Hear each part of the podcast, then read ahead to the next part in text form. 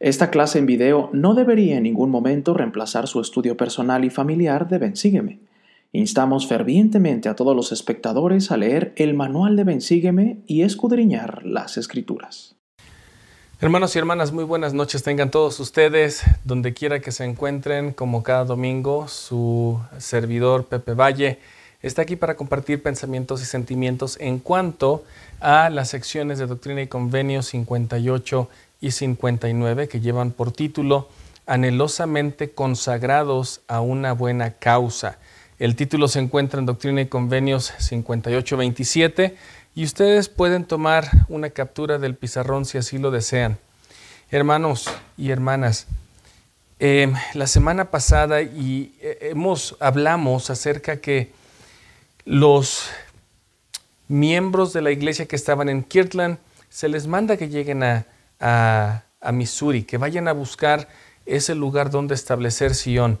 Hablamos de que eh, Dios trata de, edificarnos a nosotros, no trata de eh, solamente de edificar esta ciudad o este pueblo sagrado, consagrado, de miembros fieles que tengan una firme creencia de que Dios Ah, vive y de que Jesucristo es su Hijo y que vino a salvarnos, no solamente es hacer una comunidad de santos, sino también el hecho de edificarnos a nosotros mismos. Muchas de estas eh, eh, veces o, muchas eh, o de la forma en que el Señor nos edifica, a veces viene con muchas tribulaciones. Y de eso quiero hablar porque a veces nosotros en nuestra vida sentimos o pensamos o esperamos grandes cosas de, la vida que estamos viviendo. Tal vez al casarnos, tal vez al formar una familia, cuando empezamos una carrera, cuando empezamos un nuevo trabajo. Tal vez nuestras expectativas son grandes y son eh, de, de, mucha alegría y por eso empezamos y vamos porque creemos que algo va a pasar. Sin embargo, ¿qué pasa cuando las cosas no suceden así.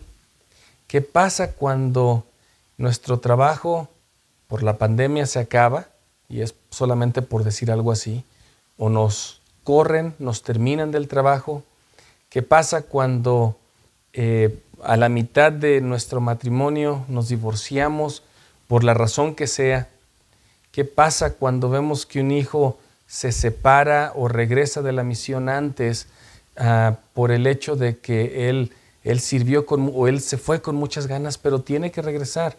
Y, el joven cómo reacciona, cómo reacciona la familia. Y ante todas estas cosas, lo que quiero mencionar, hermano, cómo es, hermanos, cómo es que nosotros reaccionamos a cuando las cosas no se dan como las esperamos.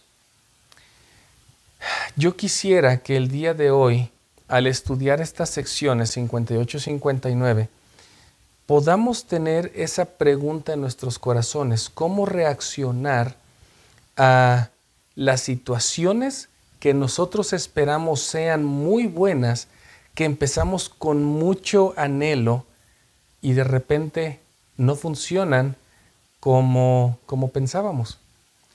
Yo deseo que el Espíritu Santo pueda estar con nosotros el día de hoy, porque Él es quien nos va a enseñar, quien nos va a ayudar a darnos cuenta el por qué debemos de tener a Jesucristo como centro de nuestra, o al centro de nuestra vida. La sección 58, hermanos, se da eh, en la fecha de primero de agosto de 1831, cuando los miembros salen de Kirtland, José Smith llega a Independence, empiezan a ver el área y de repente eh, se, dan cuenta que el condado de Jackson, Missouri, no era algo que como, los, como se lo imaginaban. Llegan a un lugar tal vez no tan desolado, pero sí ya en las fronteras de lo que antes era los Estados Unidos, lleno de indios, lleno de gente que tal vez estaba buscando eh, vivir apartado de la civilización, se dan cuenta que no hay mucho de, tal vez de lo que alguien ellos o nosotros hubiéramos esperado ya cosas, tiendas, edificios. Tal vez no hay nada de esto. Y el Señor les dice, bueno, este es el lugar donde vamos a construir un templo. Y aquí ahorita les voy a explicar, pero aquí está el templo y les voy a explicar por qué ah, tengo eso allí. Ah, ese, ese, diagrama de tal vez de unas, unas calles como un mapa. Porque, bueno, llegan y tienen la tarea de, edificar Sion como ya lo habíamos hablado. Así que muchas de, eh, muchas de las cosas que empezamos y muchas de las tribulaciones que nos viene por esperar algo y no se da, llegan porque nosotros con nuestra vista carnal o nuestra vista humana vemos, no sé, en un día, en un día bello y, despejado podemos ver, no sé, 15, 20, 30 kilómetros tal vez hasta allá. Pero el Señor, hermanos, Él ve lo que hemos pasado antes, lo que estamos pasando ahora, y ve el futuro también. Sabe de las cosas que vamos a lograr y para nosotros como humanos es bien importante que podamos dejar que el Espíritu nos ayude a comprender las cosas que estamos pasando ahora, porque de esto se va a formar el futuro. Fíjense lo que dice a los élderes eh, eh, cuando se preguntó en el condado de Jackson, en la sección 58, qué iban a hacer en ese lugar. Versículo 1 dice de sección 58, escuchado élderes de mi iglesia y dado oído a mi palabra, y de mí aprended mi voluntad en cuanto a vosotros, y también concerniente a esta tierra a la cual os he mandado. Si cambiáramos esta tierra por la situación que está usted ahorita, pasando por el medio del divorcio, donde usted pensó que estaba todo bien, eh, con un joven de la misión o eh, que lo acaban de terminar en su trabajo o cualquier cosa, den oído, hermanos, a lo que es la voluntad en cuanto a vosotros. Versículo 2.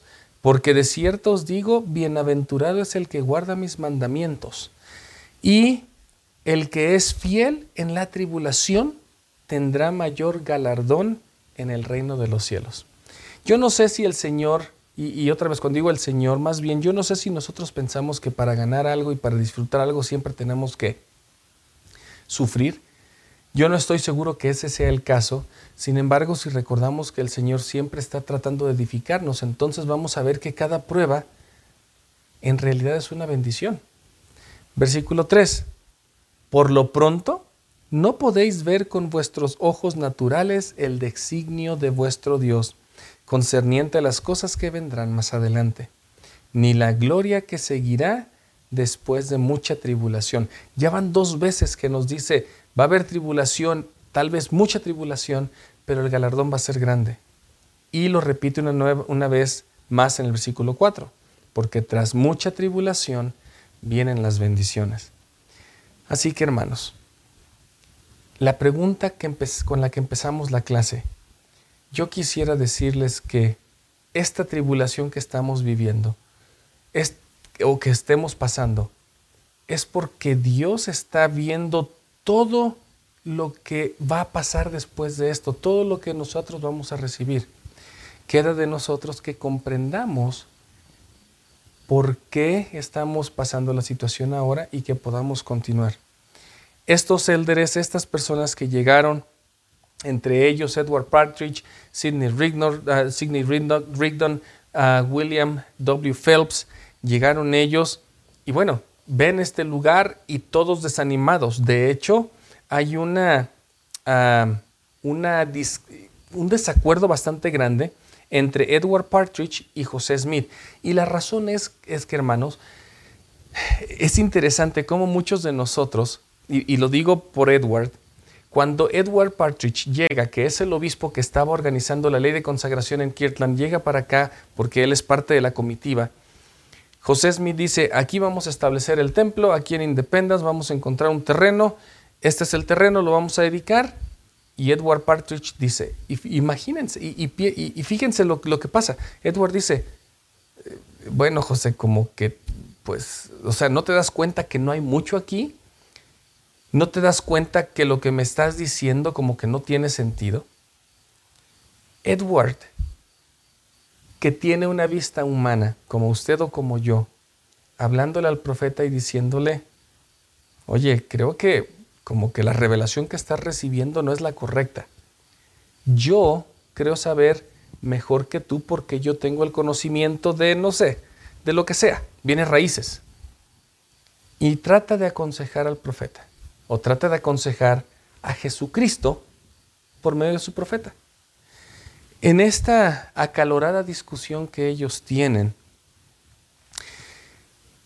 eh, el, eh, José Smith recibe una revelación. Y, y hermano, solamente quiero hacer un paréntesis porque cuando Edward Partridge fue llamado a ser el obispo de la iglesia, él dice que era un hombre recto, que no, que no tenía envidia, que era recto y que hacía las cosas.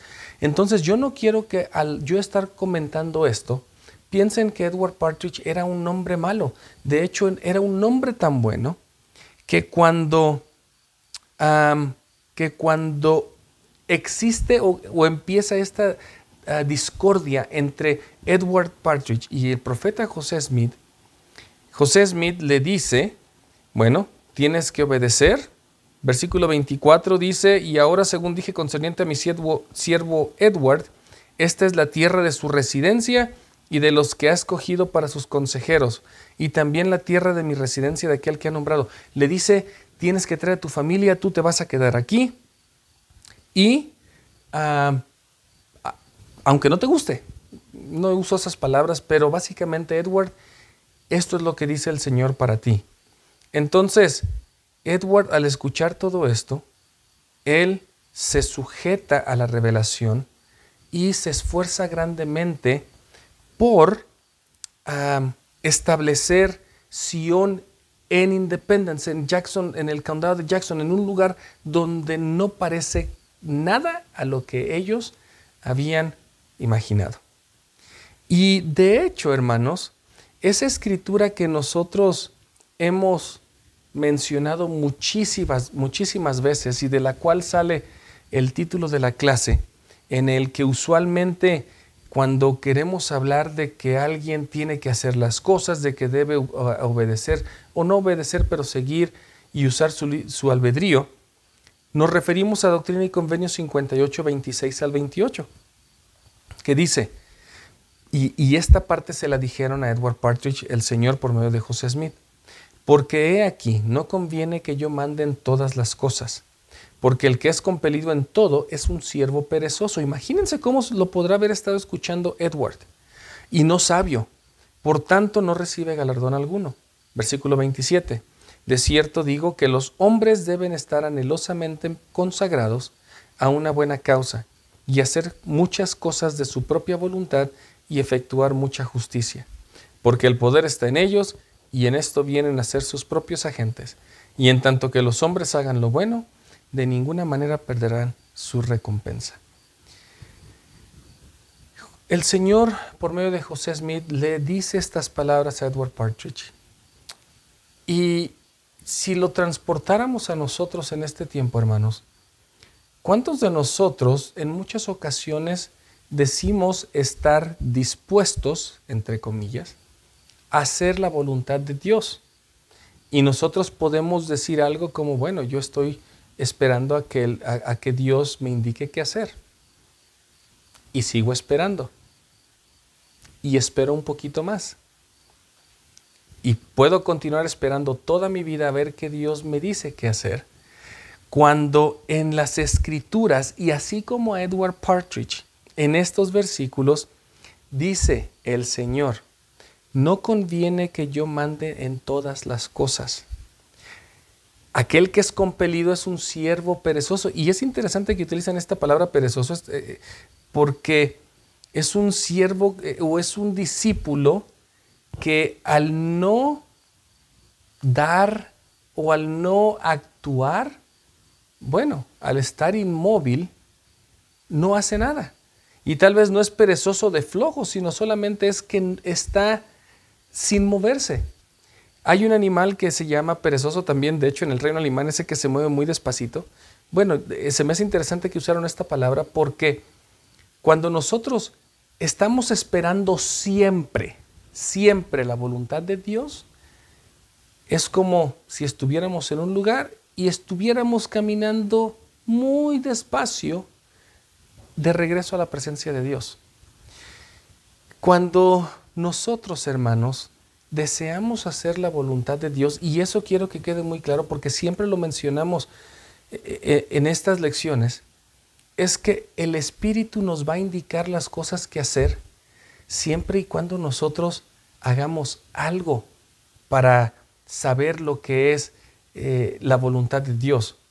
Por ejemplo, usted que está viendo este video, le aseguro que si usted quiere escuchar la voluntad de Dios, usted tal vez puede abrir su teléfono, empezar a ver sus contactos y ver quién el Señor le indica que usted debe visitar o llamar o mandar un texto. El Señor, hermanos, cuando nos dice deben estar anhelosamente consagrados a una buena causa, es que tenemos que nosotros dar el primer paso para que Él nos diga su voluntad. No podemos esperar y no podemos creer, hermanos, que solamente por decir, yo estoy dispuesto a hacer lo que Dios me diga y voy a esperar. Y voy a continuar esperando y esperaré toda mi vida. No, nosotros tenemos que, si no sabemos cuál es la voluntad de Dios para nosotros en este tiempo, y voy a poner un par de ejemplos, en nuestra vida ah, cotidiana, no sabemos qué carrera estudiar, bueno, tal vez me voy a inscribir a dos o tres universidades o voy a aplicar para una o dos universidades. Y cuando alguien, alguna me acepte voy a decir, ah, esto es lo que quiero escuchar o lo que quiero estudiar en nuestra vida religiosa. Ah, cuando no sé qué hacer y cómo ayudar en esta obra, tal vez yo puedo poner un mensaje o una publicación en Facebook o en, o en Instagram o en lo que sea, y tal vez eso va a llegar a alguien, o puedo ponerme la corbata, salir de mi casa y ver a dónde me lleva el Espíritu. Hermanos, estas escrituras se aplican hacia nosotros, porque debemos estar anhelosamente consagrados haciendo muchas cosas de nuestra propia voluntad y efectuando mucha justicia. No podemos esperar que Dios nos hable todo el tiempo. Nosotros debemos de dar el primer paso para que podamos recibir su voluntad. A eso se refiere que debamos que, que no seamos perezosos y que estemos consagrados anhelosamente consagrados a una buena obra. Versículo 29. Mas el que no hace nada hasta que se le mande, y recibe un mandamiento con corazón dudoso y lo cumple decidiosamente, ya es condenado. ¿Les suena algo así? ¿Les recuerda algún nombre del libro de Mormón o algunos nombres? A mí me recuerda tal vez Lamán y Lemuel, que siempre, siempre, siempre hicieron las cosas, pero se les tuvo que decir. Hermanos, si en este momento, y la invitación que siempre hacemos, si en este momento usted está pensando de alguien que necesite una llamada o de algo que usted tiene que hacer. No, tal vez ni siquiera tiene que ver con lo que está escuchando en la clase hoy, pero si el Señor le indica, ve si haz esto, hazlo. En una clase anterior ya mencioné que el presidente Monson fue como fue de siempre seguir los susurros del Espíritu porque él dice que en una ocasión, en una, él era presidente de Estaca, estaba presidiendo una, una conferencia destaca, recibió la inspiración y el, pensamiento, la, indicación del Espíritu de ir a ver a su amigo que estaba en el hospital. Él sabía que estaba muy grave, pero como estaba presidiendo eh, la conferencia destaca, él dijo, bueno, tan pronto termine la conferencia destaca, voy. Tan pronto termine, voy. Y tal vez este es un caso extremo, hermanos, pero lo quiero comentar. Termina la conferencia destaca, sale hacia, hacia el hospital el doctor lo ve y el, eh, eh, el presidente Monson pregunta por su amigo y le dice, bueno, ¿puedo pasar a ver a mi amigo? Y dice, ah, ¿y, usted quién es? Él se presenta como Thomas Monson y dice, sí, él estuvo eh, diciendo su nombre, sin embargo falleció. Él en sus últimos momentos estaba diciendo, Tommy, Tommy, que, que quería que lo viniera a visitar Tommy, el presidente Monson. El presidente Monson desde entonces, siempre que recibió un susurro del Espíritu de ir a hacer algo, lo hizo. Así que hermanos, espero que en este momento el nosotros estar anhelosamente consagrados a una buena causa nos haga recordar que si recibimos un, una impresión del Espíritu, actuemos en eso. Sección 59 habla acerca de que, bueno, y antes de eso, en, el versículo 58 y en, la, y, en, y en, la, sección 57, perdón, sección 57 y sección 58, eh, el Señor le manda a José Smith que pueda crear una la ciudad de acuerdo a calles rectas y paralelas, así como en este mapa, y de hecho estoy tratando de ponerlo aquí en la, en la tableta, donde el templo sea la parte central de la ciudad y de allí parten todas las calles, al norte, al sur, al este, al oeste, y el centro de la ciudad siempre iba a ser el templo. Algo más o menos así. Este es eh, uno de los mapas que hicieron ellos en 1833, de hecho. Ellos dijeron, bueno, aquí vamos a ponerlo, el templo y todas las calles van a estar allí. Esto quiero que lo recordemos, hermanos, porque en un momento vamos a hablar de por qué es tan importante esto y cómo lo podemos hacer en nuestras vidas. Pero en la sección 59 eh, habla unas cosas bastante, bastante bonitas porque hay una historia de la hermana Polly Knight, que ella era miembro de la rama de Colesville, donde vivía con Lehman Copley. Lehman Copley era de los tembladores, él se enoja, corre a todos y ellos empiezan esta travesía de unos 1400 kilómetros. Polly Knight llega muy enferma a Missouri, a Missouri, a esta ciudad de Sion, y más o menos para, no he dado las fechas importantes, pero para el 2 y 3 de agosto hay una, una conferencia uh, donde se dedica el templo o uh, el terreno para el templo ahí en Jackson. El 4 se lleva a cabo la conferencia y el 7 de agosto, el día en que uh, Polly Knight muere, se recibe la sección 59.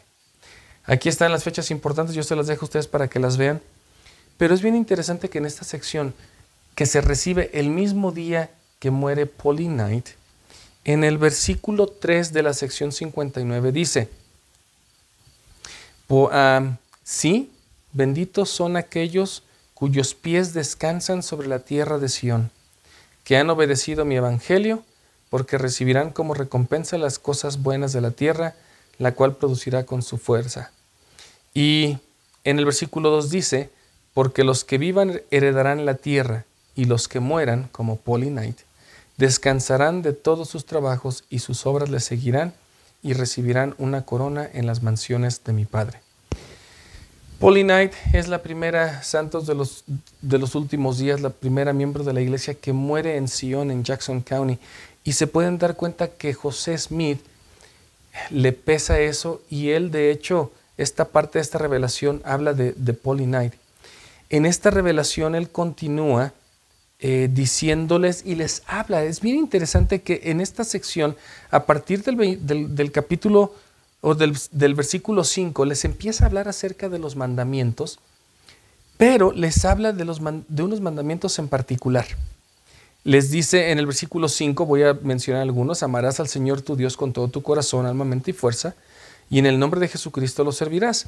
En el versículo 6 dice, amarás a tu prójimo como a ti mismo, no hurtarás, no cometerás adulterio, no matarás, ni harás ninguna cosa semejante, ni harás ninguna cosa semejante. En el versículo 7, darás las gracias al Señor tu Dios. Y va a llegar un momento aquí, hermanos, en que el Señor les habla específicamente acerca del día de reposo.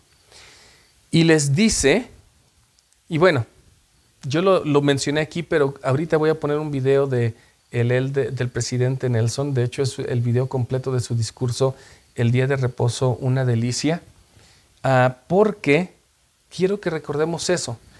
Pero en las escrituras del versículo 12 al versículo 15 dice, ofrecerás tus ofrendas, prepararás alimentos con sencillez de corazón, tus ayunos serán más perfectos para que tengas un gozo cabal. Eso está en el versículo 13.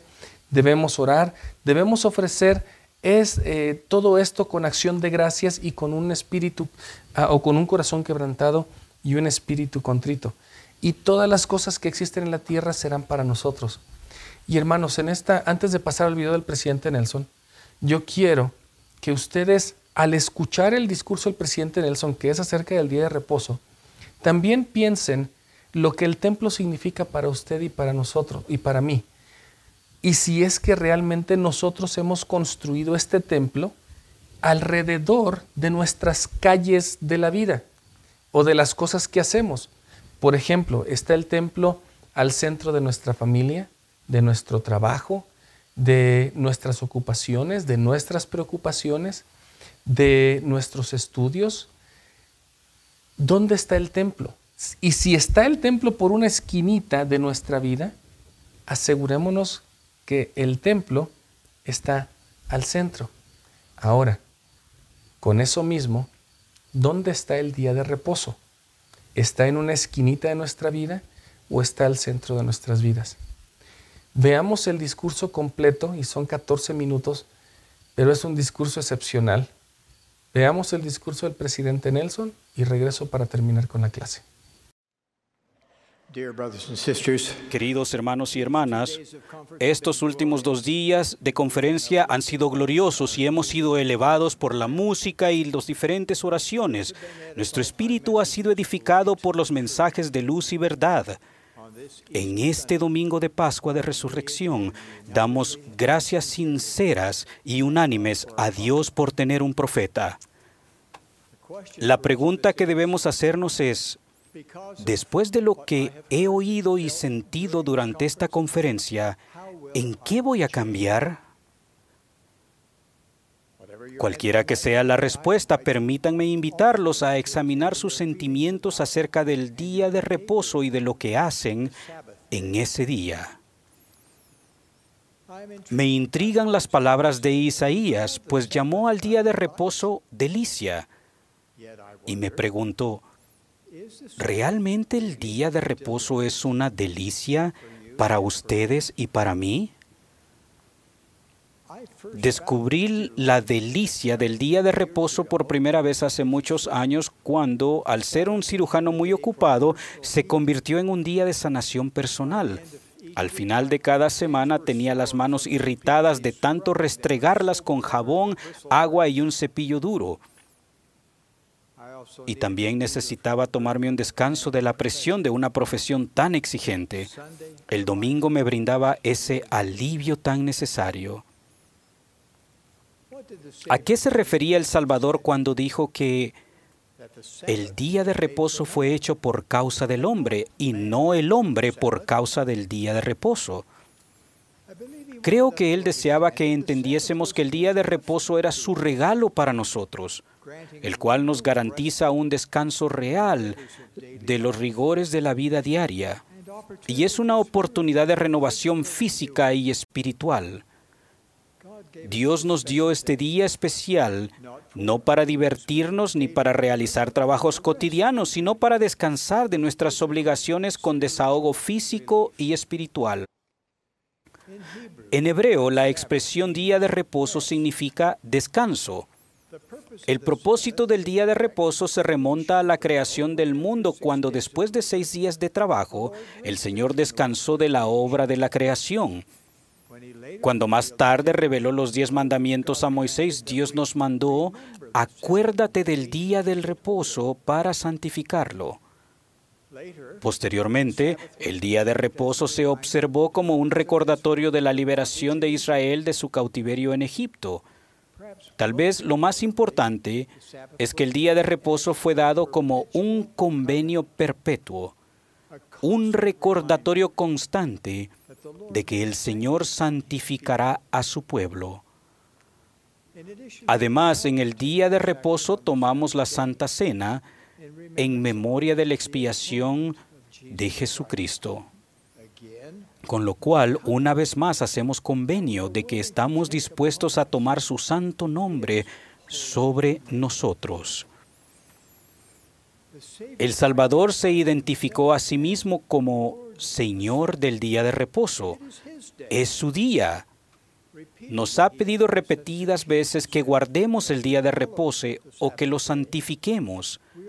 Estamos bajo convenio de hacerlo. ¿Cómo santificamos el día de reposo? En mi juventud, Estudiaba las listas que otras personas habían recopilado de lo que se podía y lo que no se podía hacer en el día de reposo. No fue sino más adelante que aprendí de las escrituras que mi conducta y mi actitud en el día de reposo constituían una señal entre mi Padre Celestial y yo. Con ese entendimiento ya no necesité más listas de lo que se podía y no se podía hacer. Cuando tenía que tomar una decisión en cuanto a si una actividad era o no apropiada para el día de reposo, me preguntaba sencillamente a mí mismo, ¿qué señal quiero darle a Dios? Esa pregunta hizo que mis opciones respecto al día de reposo fueran bien claras. Si bien la doctrina relativa al día de reposo tiene un origen antiguo, esta ha sido renovada en los últimos días como parte de un nuevo convenio con una promesa. Presten atención al poder de este decreto divino. Y para que más íntegramente te conserves sin mancha del mundo, irás a la casa de oración y ofrecerás tus sacramentos en mi día santo porque en verdad este es un día que se te ha señalado para descansar de tus obras y rendir tus devociones al Altísimo. En este, y en este día prepara tus alimentos con sencillez de corazón, a fin de que tus ayunos sean perfectos y que tu gozo sea cabal. Y si hacéis estas cosas con acción de gracias, con corazones y semblantes alegres, la abundancia de la tierra será vuestra. Imaginen el alcance de esta afirmación. Se promete la plenitud de la tierra a quienes santifiquen el día de reposo. No es de extrañar que Isaías lo llamara delicia. ¿Cómo pueden asegurarse de que su comportamiento en el día de reposo les traiga gozo y regocijo?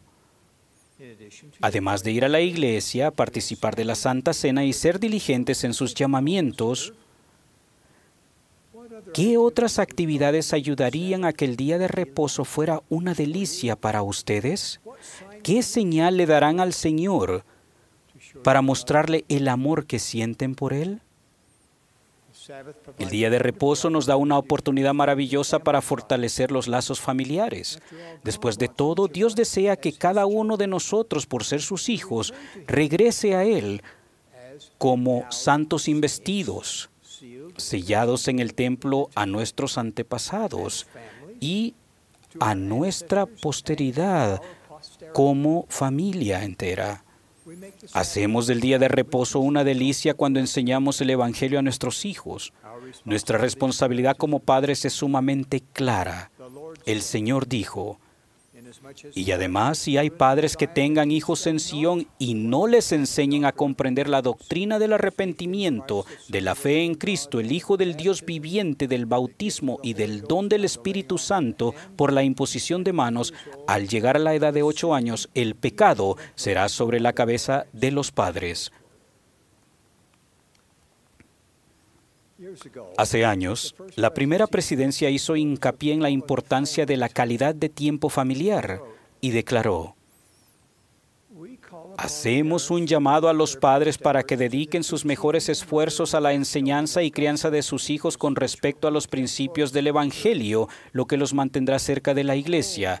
El hogar es el fundamento de una vida recta y ningún otro medio puede ocupar su lugar ni cumplir sus funciones esenciales en el cumplimiento de las responsabilidades que Dios les ha dado. Aconsejamos a los padres y a los hijos dar una prioridad predominante a la oración familiar, a la noche de hogar, para la familia, al estudio y a la instrucción del Evangelio y a las actividades familiares sanas, sin importar cuán apropiadas puedan ser otras exigencias o actividades. No se les debe permitir que desplacen los deberes divinamente asignados que solo los padres y las familias pueden llevar a cabo en forma adecuada.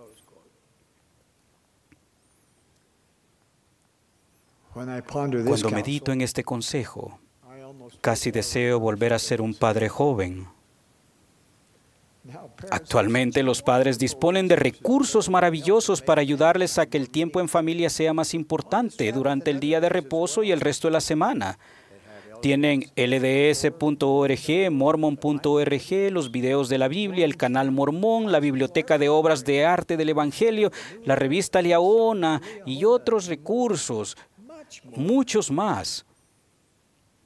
Esos recursos son muy útiles para ayudar a los padres en su sagrado deber de enseñar a sus hijos.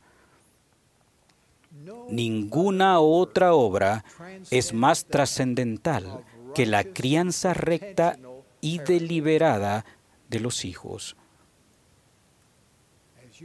Al enseñar el Evangelio, ustedes aprenderán más. Así es como el Señor los ayuda a comprender su Evangelio.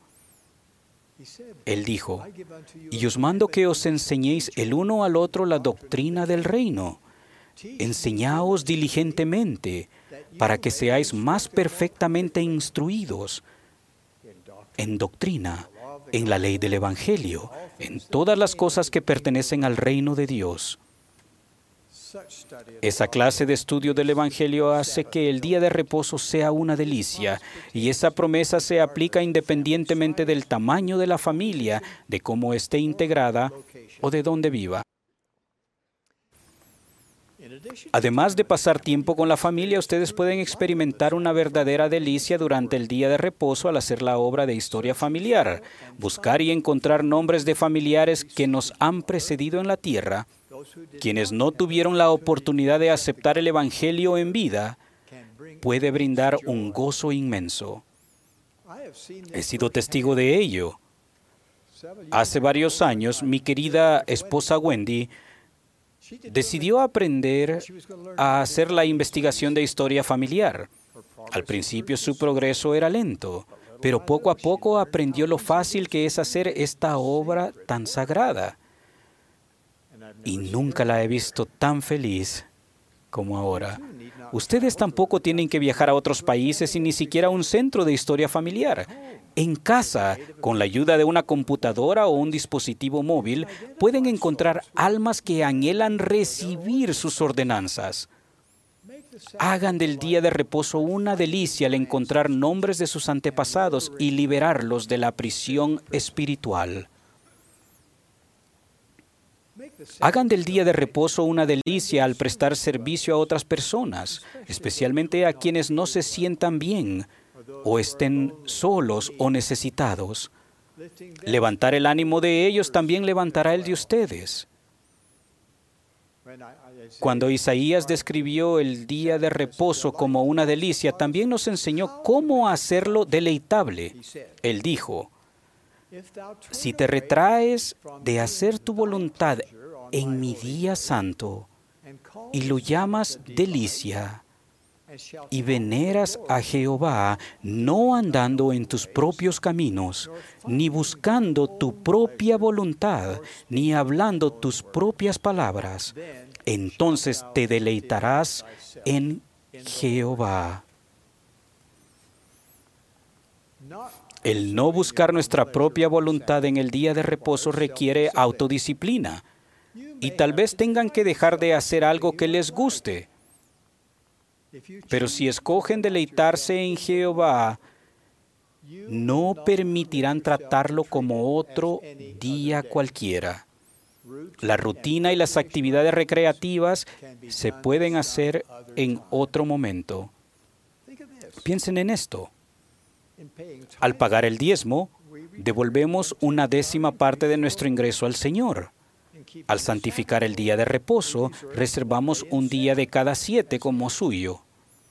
Así pues, tenemos el privilegio de consagrar nuestro dinero y nuestro tiempo a quien nos da la vida día tras día. La fe en Dios conduce a tener amor por el día de reposo. La fe en el día de reposo conduce a tener amor por Dios.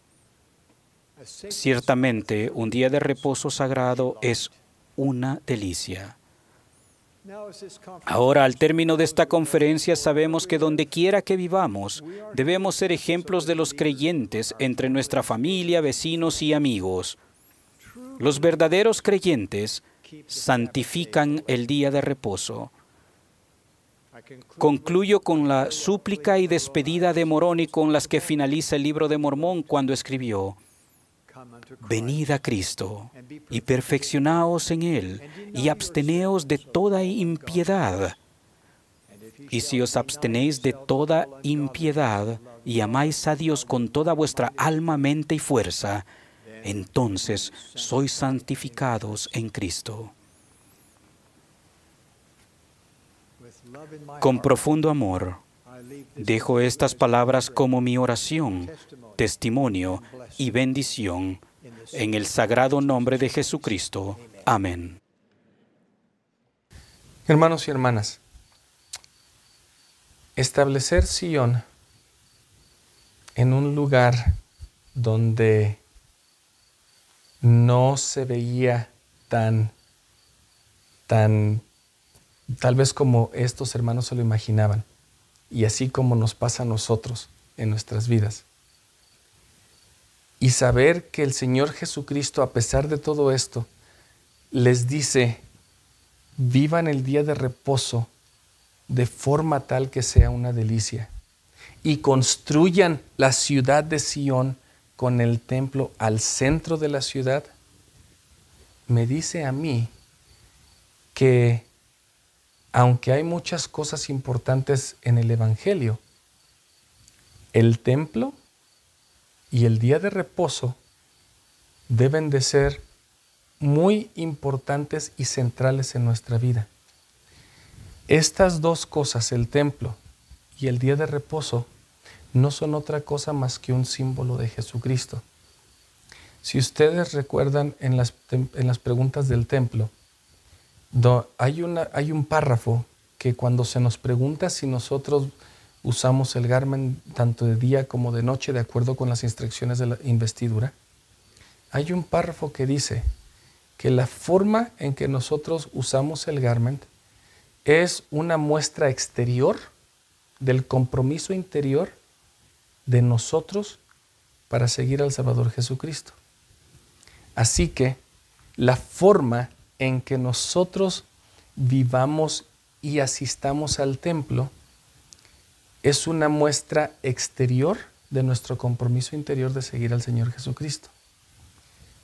Con el día de reposo, la forma en que vivimos el día de reposo es una forma externa de nuestro compromiso interior de cómo seguir al Salvador Jesucristo. Nosotros, hermanos, por cualquier cosa a veces ponemos el día de reposo, como lo dije, en una esquina del mapa. Ponemos el templo en una esquina del mapa. Ponemos a Jesucristo en una esquina por allí y pensamos que mientras lo podamos ver o lo podamos sacar cada domingo o cada vez que nos acordamos, es suficiente. En estas secciones, cuando el Señor está edificando Sión, el Señor le dijo a estos santos, el templo debe de estar al centro de la ciudad, lo cual es Jesucristo, y el día de reposo debe de estar en el centro de sus vidas, porque también es Jesucristo. Estos dos símbolos del templo y del día de reposo solamente son una expresión externa de nuestro compromiso interior de seguir al Salvador Jesucristo. Dios vive, Él nos ama. Y aunque en Jackson County estos santos solamente estuvieron dos años, porque fueron expulsados, porque no, no los querían allí, el Señor edificó su fe, el Señor veía lo que estaba al frente y en el futuro de estas personas.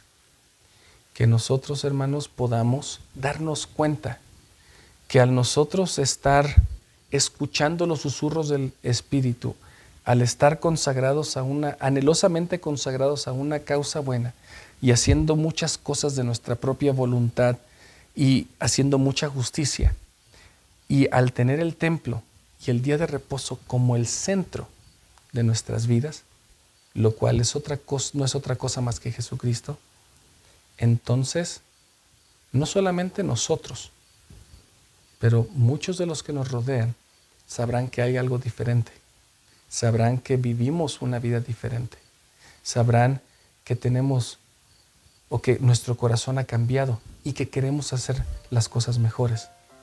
Se darán cuenta que nuestro compromiso interior es expresado externamente o físicamente de la forma en que asistimos al templo y de la forma en que vivimos el día de reposo.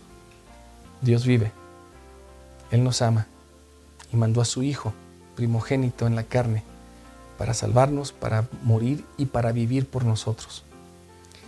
Que podamos nosotros, hermanos, ser más expresivos en nuestra asistencia al templo y en la forma en que vivimos los domingos. No para que lo vean los demás, sino para que nosotros podamos demostrarnos a nosotros mismos que realmente queremos seguir a Dios el templo y el domingo, el día de reposo, son una expresión externa de nuestro compromiso interior de seguir al Salvador Jesucristo. Él nos ama y al continuar haciendo las cosas que Él desea, edificaremos Sion donde estemos, pero más que nada, edificaremos nuestra propia vida para que algún día podamos vivir con Él. En el nombre de Jesucristo. Amén.